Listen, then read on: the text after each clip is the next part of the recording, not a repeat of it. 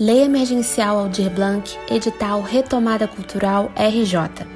Governo do Estado do Rio de Janeiro, Secretaria de Cultura e Economia Criativa do Estado do Rio de Janeiro, Secretaria Municipal da Cultura, Ministério do Turismo e Governo Federal. Pátria Amada Brasil. Apresentam Beethoven faz 250. Realização Coletivo EMA.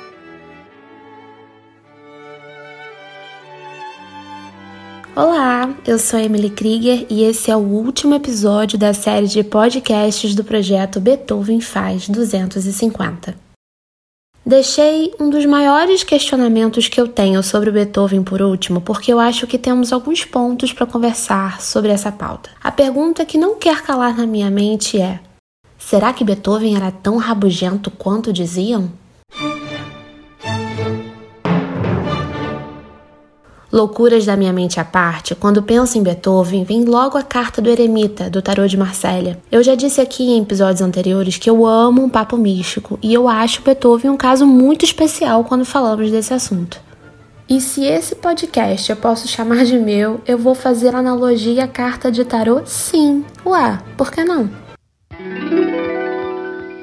Para quem nunca viu, essa carta é representada por um homem, um senhor mais de idade, que se encontra de pé. E ele tem na mão esquerda um bastão que lhe serve de apoio, enquanto que com a direita levanta uma lanterna até a altura do rosto. É como se fosse um peregrino em hábito de monge, sabe? Essa carta nos traz o eremita, e seu significado é a busca pela profundidade, o isolamento e a sabedoria. Os desafios e as sombras dessa carta nos traz a obscuridade, a timidez, isolamento, depressão e recusa de relações. Mas o eremita tem esse ar de guru e alguns autores o interpretam como o artesão secreto do futuro. Minha gente, é Beethoven purinho. Não podemos esquecer que Beethoven tem a sua data de nascimento marcada no dia 17 de dezembro. E se há algum erro nesse registro, são de poucos dias. Então, vamos trabalhar a hipótese de que Beethoven é sagitariano. Gente, Sagitário é um dos signos mais agitados do zodíaco, na minha humilde opinião e também nas minhas grandes convivências com melhor amiga, padrasto e etc. E se ele era um cara isolado por milhares de motivos que ainda vamos falar aqui, imagina como aquela mente trabalhava. E aí, vamos ao significado de sagitarianos que eu procurei lá no Google. Sagitário é um signo duplo, meio homem, meio cavalo. Sabe ser um bom conselheiro, como um sacerdote, mas sabe também dar seus coices. Sim, porque Sagitário é um signo agressivo, briguento, intolerante, mas quando é bem tratado, ah, costuma retribuir imediatamente, nunca vai esquecer das gentilezas dispensadas a ele. Ou seja, para quem acredita em signo, já traçamos boa parte de personalidade do Beethoven até aqui. Agora, falando sobre a realidade nua e crua. Beethoven sofreu muito nas mãos do seu pai, e provavelmente isso contribuiu com seus traumas vividos na infância e na adolescência pelo ambiente super caótico dentro da sua casa, fruto da personalidade do seu pai, que era um homem super grosseiro, violento e alcoólatra. E por influência do destino, ou sei lá o que, Beethoven usou do mesmo comportamento com o filho do seu irmão Carl, que ele pegou para criar. Tanto que esse filho adotivo saiu de sua casa e nunca mais voltou, nunca mais quis saber do Beethoven. Agora, pensando bem profundamente, como fazer uma ruptura no nosso jeito de ver e reagir à vida diante de tanta dor vivida no início dela? Quem de nós gostaríamos de estar na pele do Beethoven? Ou que atire a primeira pedra quem nunca reproduziu ações que já tenham passado na vida.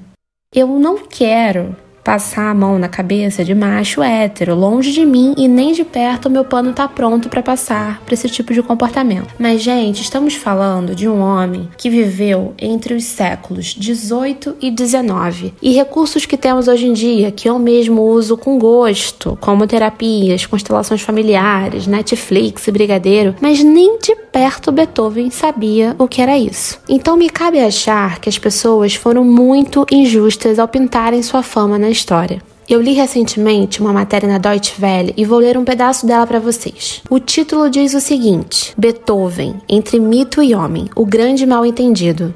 Ele era surdo, sempre mal-humorado, sem jeito com as mulheres. Uma imagem que se encaixa quase bem demais no ideal do artista romântico. Solitário, sofredor, porém genial. Até que ponto é este o Beethoven verdadeiro? A maioria das informações de que temos sobre Beethoven nos chegou através de suas inúmeras cartas. Em suas cartas, fala da maldade das pessoas e das barreiras de classe que lhe impedem o contato com as damas de seu coração. Ele não se encenava como alma nobre e nem uma alma superior. Nem mesmo os amigos eram poupados do seu senso crítico. Certa vez, seu irmão, que adquirira um imóvel, se assinou Van Beethoven, proprietário de bens. E ele replicou Van Beethoven, proprietário de cérebro. Beethoven era conhecido por seu instinto para negócios. Entretanto, vivia numa casa em péssimo estado nos arredores de Viena e pouco ligava para a própria aparência. Para seus contemporâneos, devia parecer absolutamente anticonvencional. Ele permaneceu solteiro, vivendo para sua música. De manhã compor, ao meio-dia comer bem, à tarde passear. Na percepção de muitos, ficou gravada até hoje a imagem do artista excepcional, porém difícil do ponto de vista humano. Ela é reforçada pelas centenas de quadros e bustos de um homem sisudo, de cabelos em alvoroço e olhar penetrante. Contudo, muitas vezes a posteridade esqueceu até que ponto essa rispidez se devia à grande tragédia da vida de Beethoven, sua surdez. Meus ouvidos ribombam dia e noite sem parar, escreve. O compositor pensa em suicídio, se afasta dos outros seres humanos. Chega a redigir uma carta de despedida que, no entanto, não envia. Nela se encontra uma das mais conhecidas frases de Beethoven sobre si mesmo: Ó oh, homens que me considerais hostil, intratável e misantropo. Que injustiça cometeis comigo. Olha, essa carta acaba comigo. E nesse último episódio eu não vou terminar com música e nem nada disso. Eu vou deixar com vocês o testamento que ele escreveu, que se chama Testamento de Heiligenstadt, interpretada por Paulo Altran, com tradução de Érico Veríssimo. De uma coisa é certa: todas essas ocorrências evidenciam a elevada mentalidade diante da surdez e foi ela que manteve sua arte e sua vida.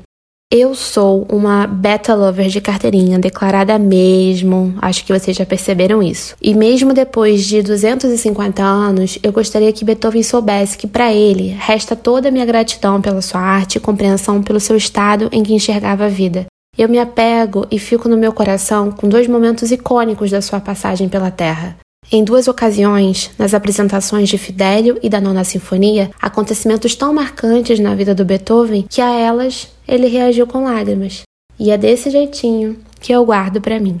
A meus irmãos, Karl e Johann, para ser executado após minha morte. Ó oh, vós, homens, que me tendes ou me fazeis passar por irascível, louco ou misantropo. Como sois injustos para comigo. Ignoráveis fatos que hoje tão claramente compreendeis.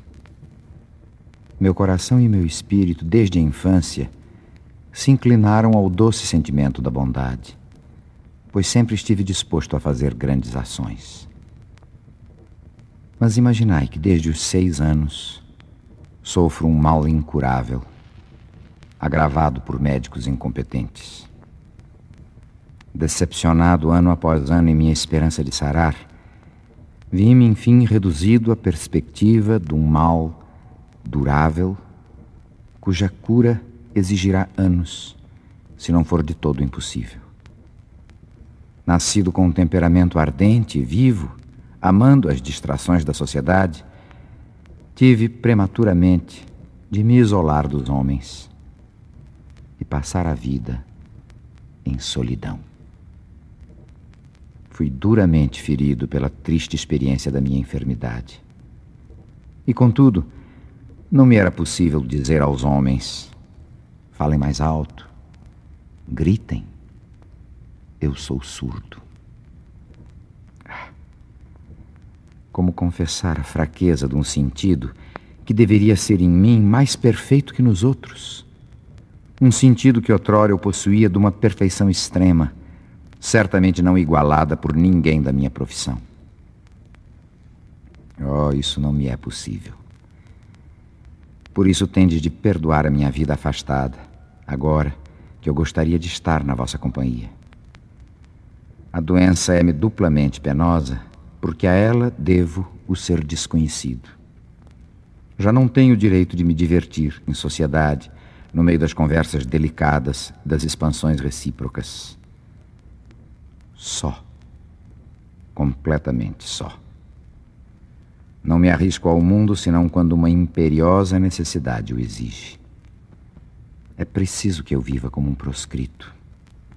Se me aproximo dos homens, vejo-me tomado de uma angústia ardente, com medo de ficar sujeito a que os outros notem o meu estado.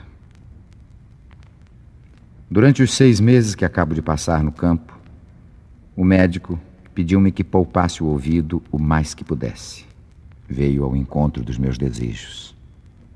E contudo, quantas vezes cedi a tentação e me juntei aos homens.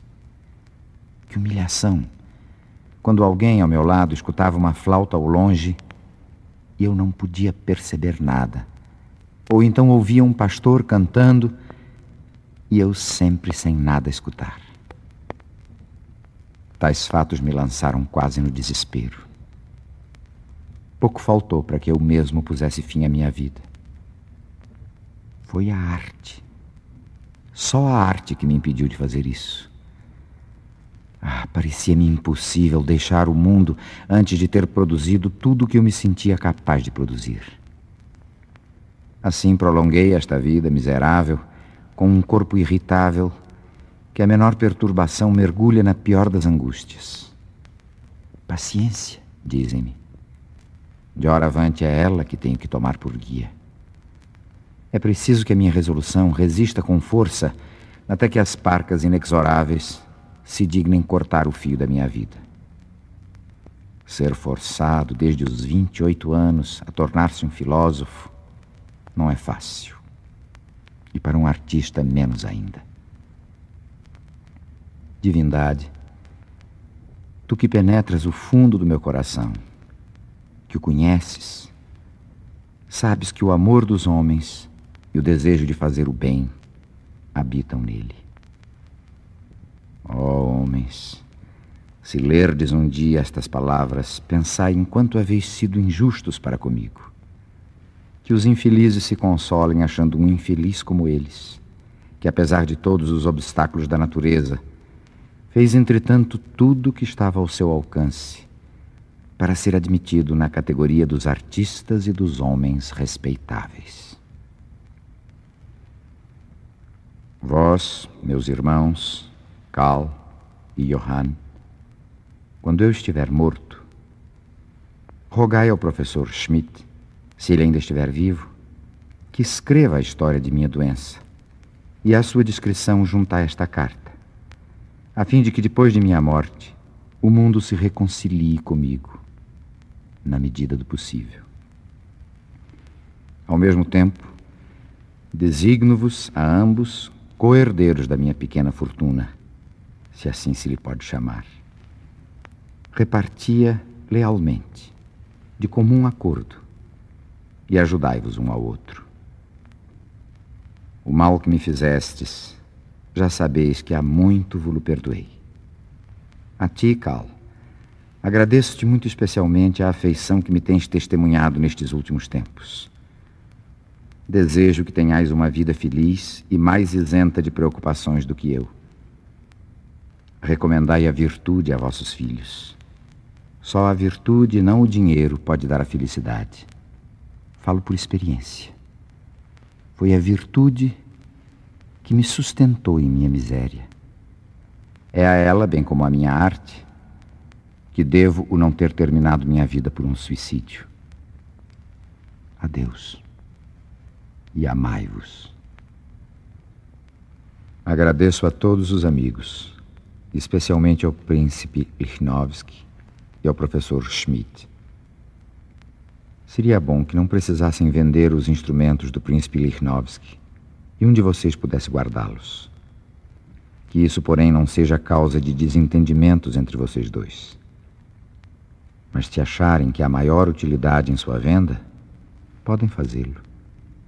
Em meu túmulo, terei prazer em estar ainda servindo aos dois. Assim seja. Corro alegremente para a morte Que ela venha quando quiser, contanto que me deixe terminar a minha obra. Uma vez realizada esta, eu lhe agradecerei, se ela me livrar depressa de meus sofrimentos. Vem, morte, quando quiseres. Estou pronto para receber-te. Adeus. E não me esqueçais depois de morto. Eu mereço que penseis em mim, porque muitas vezes pensei em vós na vida, para vos tornar felizes. Sédio. Heiligenstadt, no dia 6 de outubro de 1802. Ludwig van Beethoven. Postscriptum, no dia 10 de outubro de 1802. Assim, me despeço de ti com tristeza. Sim, a doce esperança que até agora me tem acompanhado abandona-me de todo. Como as folhas de outono que murcham, ela secou para mim. Vou-me embora como vim. A coragem que me susteve tantas vezes nos dias de verão desapareceu. Ó oh, providência, faz-me conhecer ainda uma vez um puro dia de alegria. Há tanto tempo que a ressonância profunda do verdadeiro contentamento me é estranha. Ó oh, divindade, quando poderei eu ainda senti-la no templo da natureza e dos homens? Nunca. Não. Oh, isso seria cruel demais.